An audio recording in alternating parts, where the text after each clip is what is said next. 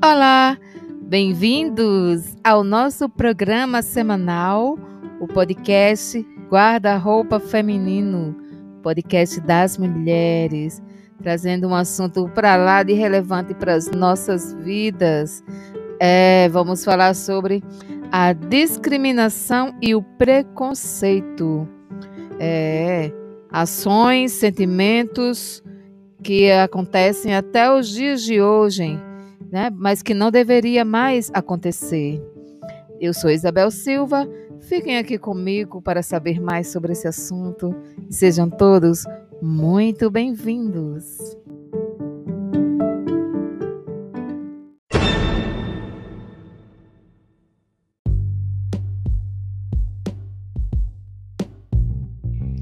E antes de iniciarmos no nosso super assunto de hoje, eu quero deixar aqui um forte abraço e um cheiro no coração do meu ouvinte assíduo Ivo Lucena, lá no Rio de Janeiro. Um cheiro, Ivo, para você. E é comum, tá, Ivo? Confundirmos discriminação e preconceito. Você sabia disso? No dicionário Aurélio, a definição de preconceito é ideia preconcebida na segunda acepção, é suspeita, intolerância, aversão a outras raças, credos, religiões. E já a discriminação é o ato ou o efeito de discriminar, ou seja, tratarmos com preconceito dado a certas categorias sociais, raciais, etc. E analisando então, podemos deduzir que o preconceito pode permanecer só no aspecto interno, sem que tenha uma correspondência na prática. Pode não ser materializada nas ações, ou seja, o preconceito ele é aquilo que você acredita que seja antes mesmo de acontecer ou sem realmente ter conhecimento de causa. Isso é o preconceito. Ele pode ficar só dentro da pessoa, tá? Não precisa ser exposto. E já é, a discriminação é decorrente do preconceito. Já parte assim para a parte de partir o ato de ação, ou seja, fazendo com determinados segmentos de grupos ou atividades, é, fazendo com que essas pessoas sejam excluídas ou estigmatizadas.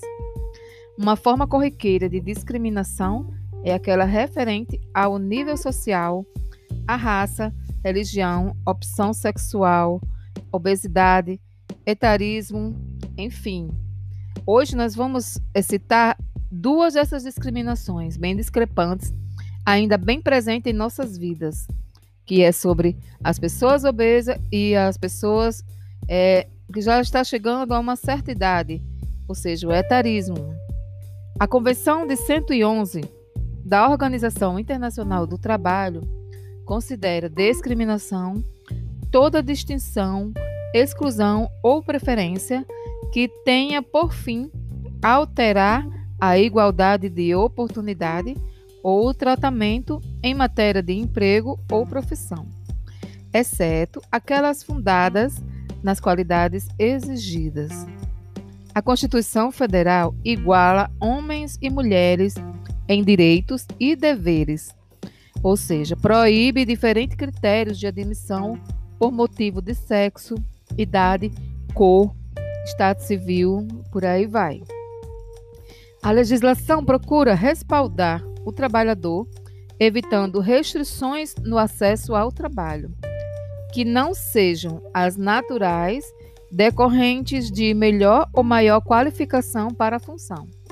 Em função disto, existem políticas de inserção através de ações afirmativas para portadores de necessidades especiais, para negros, índios, visando a inserção e, consequentemente, reduzindo a exclusão.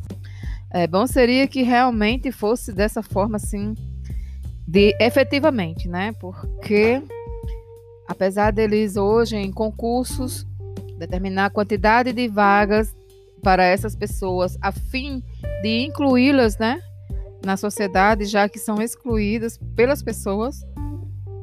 mas ainda tem muito que ser feito. Mas já é um caminho, posso dizer. O resultado de uma pesquisa realizada pelo grupo Catch, realizada em 2005, chamou a minha atenção. Segundo a pesquisa feita por executivos, esses confirmaram que existe discriminação com relação à admissão de obesos e que afeta inclusive os salários. Isso é fato. Já ocorreu comigo.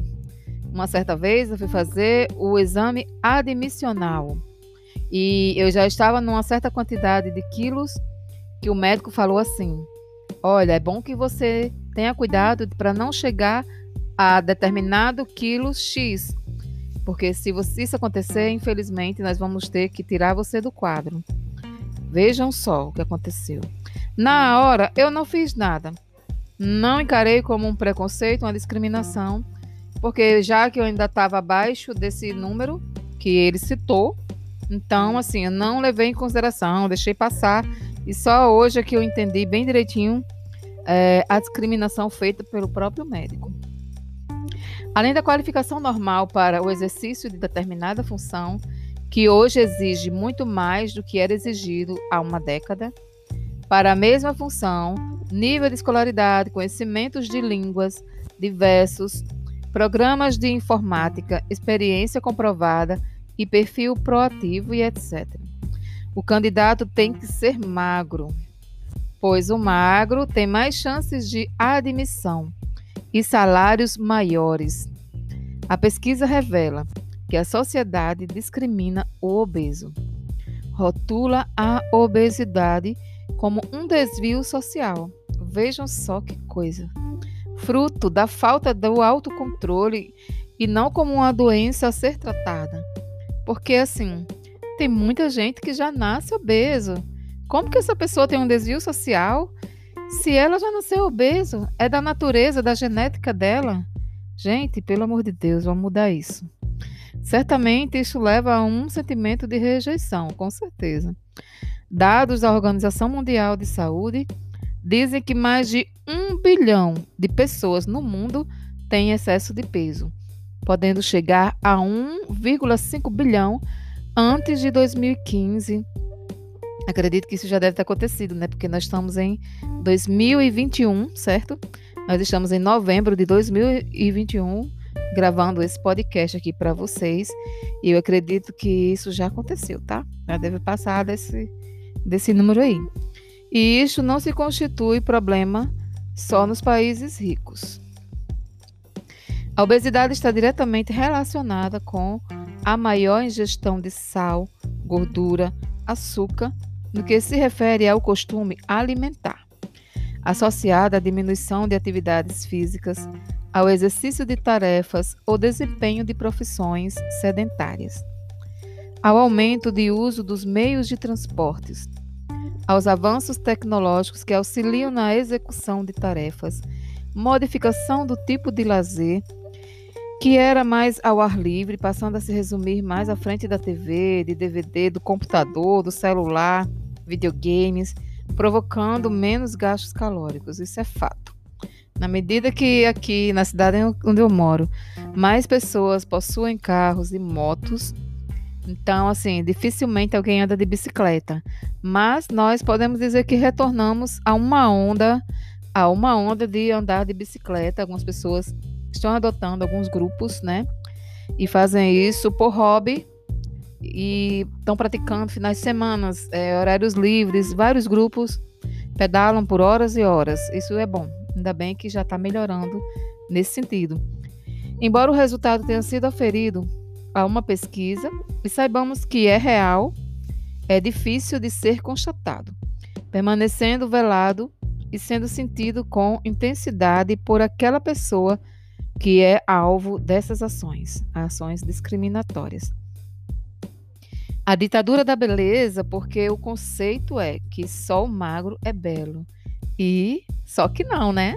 Tem muitas gordinhas que arrasam, são lindas. Invade não só o mercado da moda, mas o mercado de trabalho no geral. O obeso sofre a discriminação desde a infância, nos bancos escolares, nos relacionamentos, no acesso ao emprego e no exercício de determinadas funções, na prática de esportes, nem o fenômeno Ronaldo escapou. É necessário incentivar a alimentação saudável, praticar atividades físicas, acompanhamento médico e terapêutico em alguns casos, busca de esclarecimentos visando a manutenção da saúde, melhor rendimento nas atividades físicas, aprimoramento da qualidade de vida, o que se o que sem dúvida melhora a autoestima e conduz o indivíduo a uma nova postura na sociedade, sobrepujando-se à discriminação que é alvo. É um conjunto de ações buscando não só atingir o lado estético, mas o emocional também, que é em decorrência melhora em decorrência melhora os relacionamentos, além de instituir ações visando extirpar todo e qualquer tipo de discriminação. Chegou a hora de ajudar essas pessoas aí, não discriminando, não achando que elas são menos capazes por conta disso, gente. Não. Claro que não. Vamos ajudar a incentivar do jeito que acabamos de falar, né?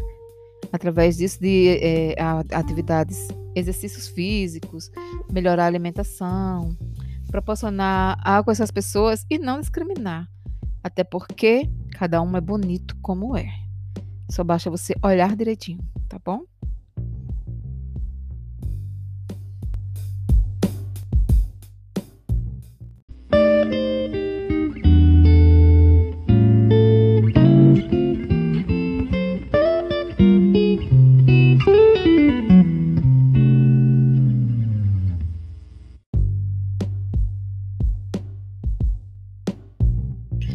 É isso aí, gente. Um outro tipo de discriminação é com relação ao etarismo.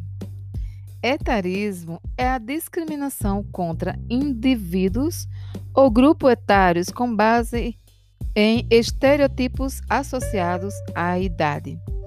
Ou seja, é um tipo de preconceito e pode assumir muitas formas desde atitudes individuais até políticas e práticas institucionais que perpetuam a discriminação etária.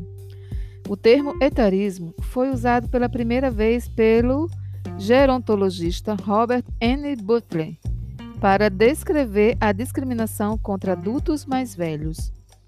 No entanto, o conceito evolui para ser frequentemente aplicado a qualquer tipo de discriminação com base na idade que envolva o preconceito contra crianças, adolescentes, adultos ou idosos.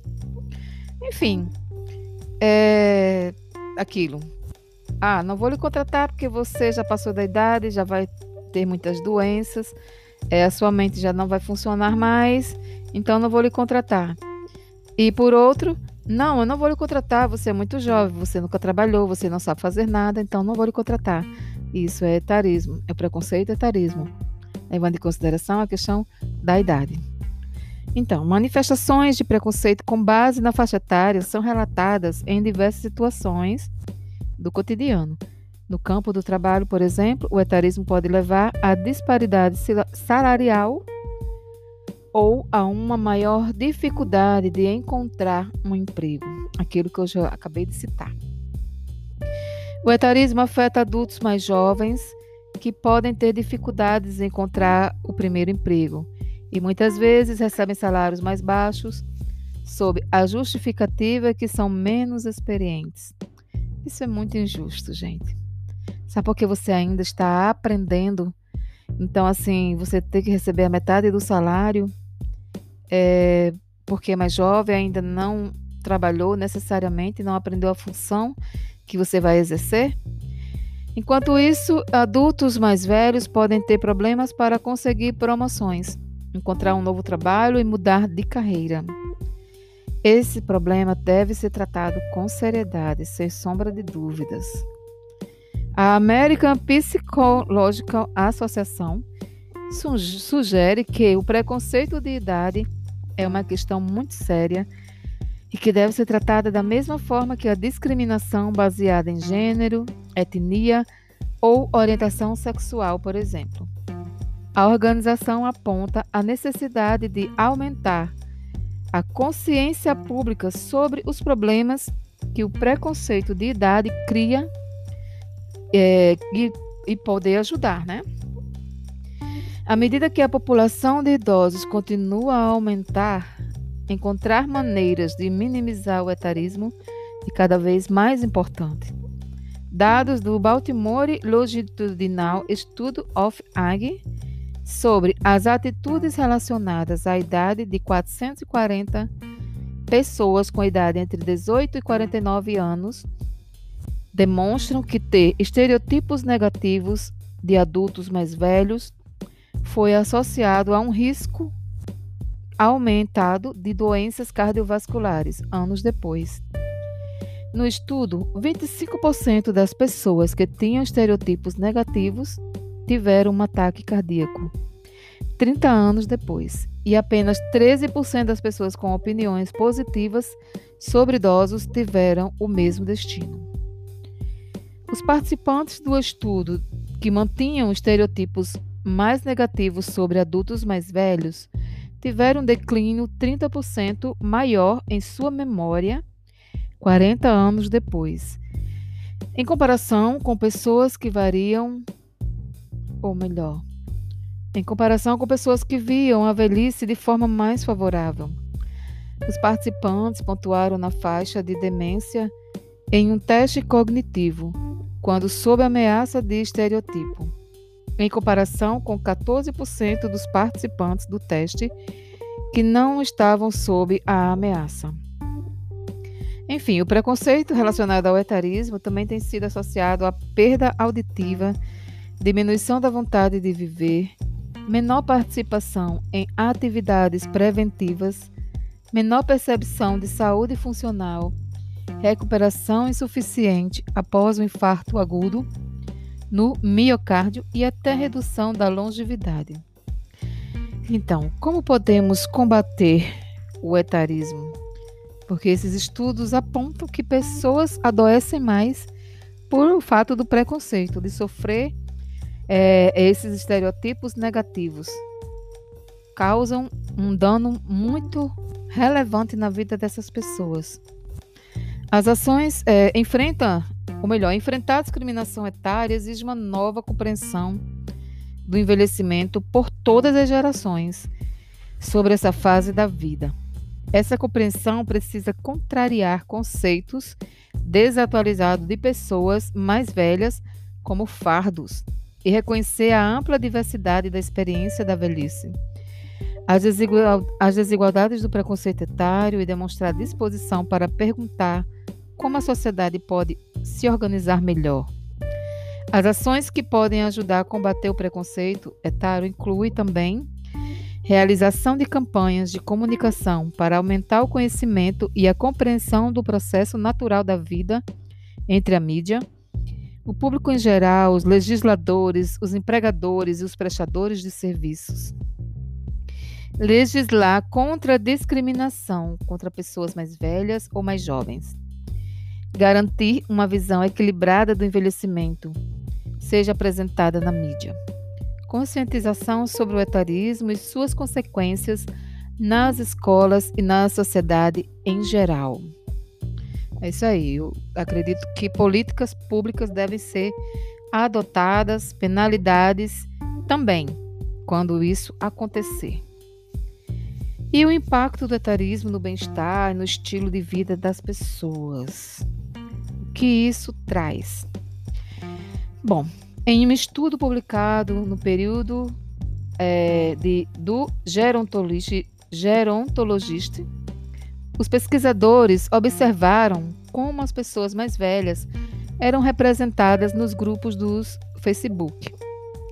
Eles encontraram 84%, 84 grupos dedicados ao tópico de adultos mais velhos mas a maioria desses grupos foi criado por pessoas na casa dos 20 anos.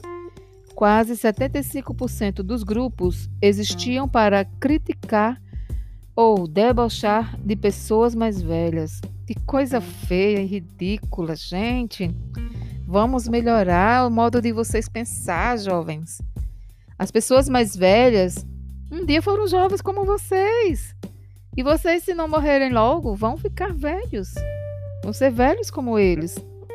Vamos respeitar, gente, o pessoal que, que já chegou à idade, a ser, que é jovem há mais tempo, né? Podemos dizer assim. Que não é que seja velho, é jovens há mais tempo do que vocês. Os adultos mais velhos também sentem esse impacto do, do etarismo.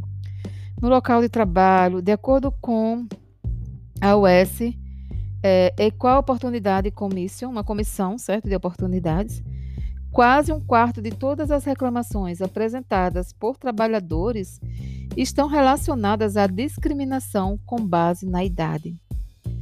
A organização AARP relata que um em cada cinco trabalhadores nos Estados Unidos tem mais de 55 anos.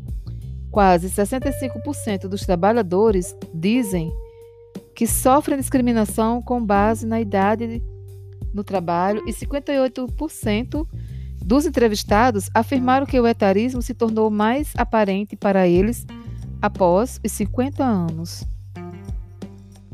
E o etarismo prejudica o desempenho de adultos mais velhos em tarefas cognitivas e físicas. O que, é que quer dizer isso? Quando os adultos mais velhos são vistos como deficientes cognitivos ou físicos, eles apresentam desempenhos mais baixos, abaixo da sua habilidade real nas tarefas. Esta foi a conclusão de um artigo de revisão recente de Sarah Barber, pesquisadora de psicologia e gerontologia da Geórgia dos Estados Unidos. Ou seja, muitas das vezes em você plantar o viés de que a pessoa é cognitivamente, fisicamente, é, com menor capacidade do que uma pessoa mais jovem, isso faz com que elas acreditem de fato sobre isso e sejam de fato, embora elas não sejam, embora elas, elas tenham muito mais capacidade para isso. Grupos estigmatizados, seja por causa da raça, da classe social ou da idade, têm um desempenho pior quando são confrontados com estereotipos negativos, segundo a pesquisadora. Ela descobriu que as expectativas dos outros podem desempenhar um papel importante no desempenho dos adultos, mais velhos ou mais jovens, em tarefas cognitivas e habilidades motoras por exemplo, como dirigir. A pesquisa revela que cerca de 17% dos indivíduos com 50 anos ou mais enfrentam etarismo nos consultórios médicos e cerca de 8% temem que seu médico os esteja avaliando negativamente por causa da idade. Essa sensação de discriminação pode levar os idosos a um desempenho inferior nos testes cognitivos que recebem e, le e levar a uma maior desconfiança dos médicos também. Maior insatisfação com os serviços de saúde, pior saúde física e mental autorreferida e índices ainda mais elevados de hipertensão. Então pense bem nas suas ações na hora de tratar mal uma pessoa com uma idade mais avançada e querer discriminá-la e simplesmente ter é, um preconceito, um estereotipo com base na idade delas. Porque posso dizer de passagem que muitas dessas pessoas são muito inteligentes, muito capacitadas. Não duvide disso, de forma alguma. O etarismo afeta desempenho físico de adultos mais velhos. Esses efeitos de ameaça do estereotipo também podem afetar o desempenho físico. Os adultos mais velhos costumam ser estereotipados como lentos, fracos, frágeis, de acordo com os pesquisadores. Em estudos de laboratório, a ameaça do estereotipo também pode levar a uma caminhada mais lenta e a uma força de preensão mais fraca para adultos mais velhos. Segundo Barber, as pessoas que têm atitudes positivas sobre o envelhecimento vivem mais têm melhor função de memória e se recuperam mais facilmente das doenças. Isso é nitidamente visível. Se você observar as pessoas mais alto que acreditam que não se deixam levar por essas opiniões negativas sobre si, né? Que é das outras pessoas para consigo, não deixar influenciar. Então, por isso é fundamental garantir que os estereotipos baseados na idade sejam eliminados. Afinal, uma transformação da maneira como enxergamos as pessoas mais velhas e suas capacidades parece não ser somente uma questão de respeito e ética mas também de qualidade de vida e saúde pública. Pois é, chegar à terceira idade com saúde e disposição é um privilégio, mas é comum que tenha mais de 50 anos já comece a sentir discriminação por estar envelhecendo. Ouvir frases do tipo: você está velho demais para isso, lugar de velho é em casa, ou está ficando gaga, começa a fazer parte do cotidiano de muitos idosos. Essas frasezinhas sem graça. Essa discriminação passou a ser chamada de etarismo, mas também é chamada de idadismo ou ageísmo. E é bastante comum, de acordo com um relatório elaborado pela OMS, OMS, que é a Organização Mundial de Saúde, uma em cada duas pessoas no mundo já apresentou ações discriminatórias. Esses dados é, foram pesquisados no site da UOL, tá, gente? E também da Cor Brasil. O relatório global sobre preconceito etário faz parte de uma campanha realizada pela OMS para combater estereotipos e aumentar a discussão sobre o assunto. Para isso foi realizado um levantamento com base de 80 mil pessoas de 57 países. Aqui no Brasil, os dados também mostram, mostram que o etarismo começa até mesmo antes das pessoas chegarem à terceira idade. 16,8% dos brasileiros com mais de 50 anos já se sentiram vítima de algum tipo de discriminação por estar envelhecendo. O etarismo se manifesta de várias formas. Essas atitudes e ações dificultam a aceitação e acentuam a negação da velhice. A discriminação por idade é mais forte em sistemas onde a sociedade aceita a desigualdade social. É, Vânia Herédia, presidente do Departamento de Gerontologia da SBGG, que é a Sociedade Brasileira de Geriatria e Gerontologia, diz: preconceito etário coloca a saúde em risco. A discriminação por idade pode ser velada e também explícita. O idoso costuma ouvir comentários desagradáveis como se fossem brincadeiras sobre o envelhecimento. Ou sente não foi chamado para uma entrevista de emprego por causa da idade. Essa exclusão da sociedade afeta diretamente a saúde mental dessa pessoa. Essa exclusão da sociedade afeta a saúde mental já que as pessoas mais velhas recebem continuamente sinais de não aceitação, desprezo, falta de respeito, agressões e humilhações, simplesmente pelo fato de terem envelhecido. O etarismo contribui para, a, para baixar a autoestima, sentimentos de desamparo, menos-valia e leva ao isolamento. O idoso pode ter mais depressão também ao ser discriminado. É é uma forma de negar a velhice e os idosos são vistos como a perda do vigor físico e a beleza da juventude, afirma Juliana Iocomiso, psicóloga e IPQ HM MUSP, Instituto de Psiquiatria do Hospital das Clínicas, da Faculdade de Medicina da Universidade de São Paulo. É isso aí, gente. O nosso assunto hoje sobre esses dois tipos de preconceitos. E você? Vai fazer a sua parte para eliminar esses dois tipos de preconceito contra os obesos e contra o etarismo? Porque a transformação da nossa sociedade começa por nós mesmos. A primeira pessoa a se transformar precisa ser nós, sermos nós.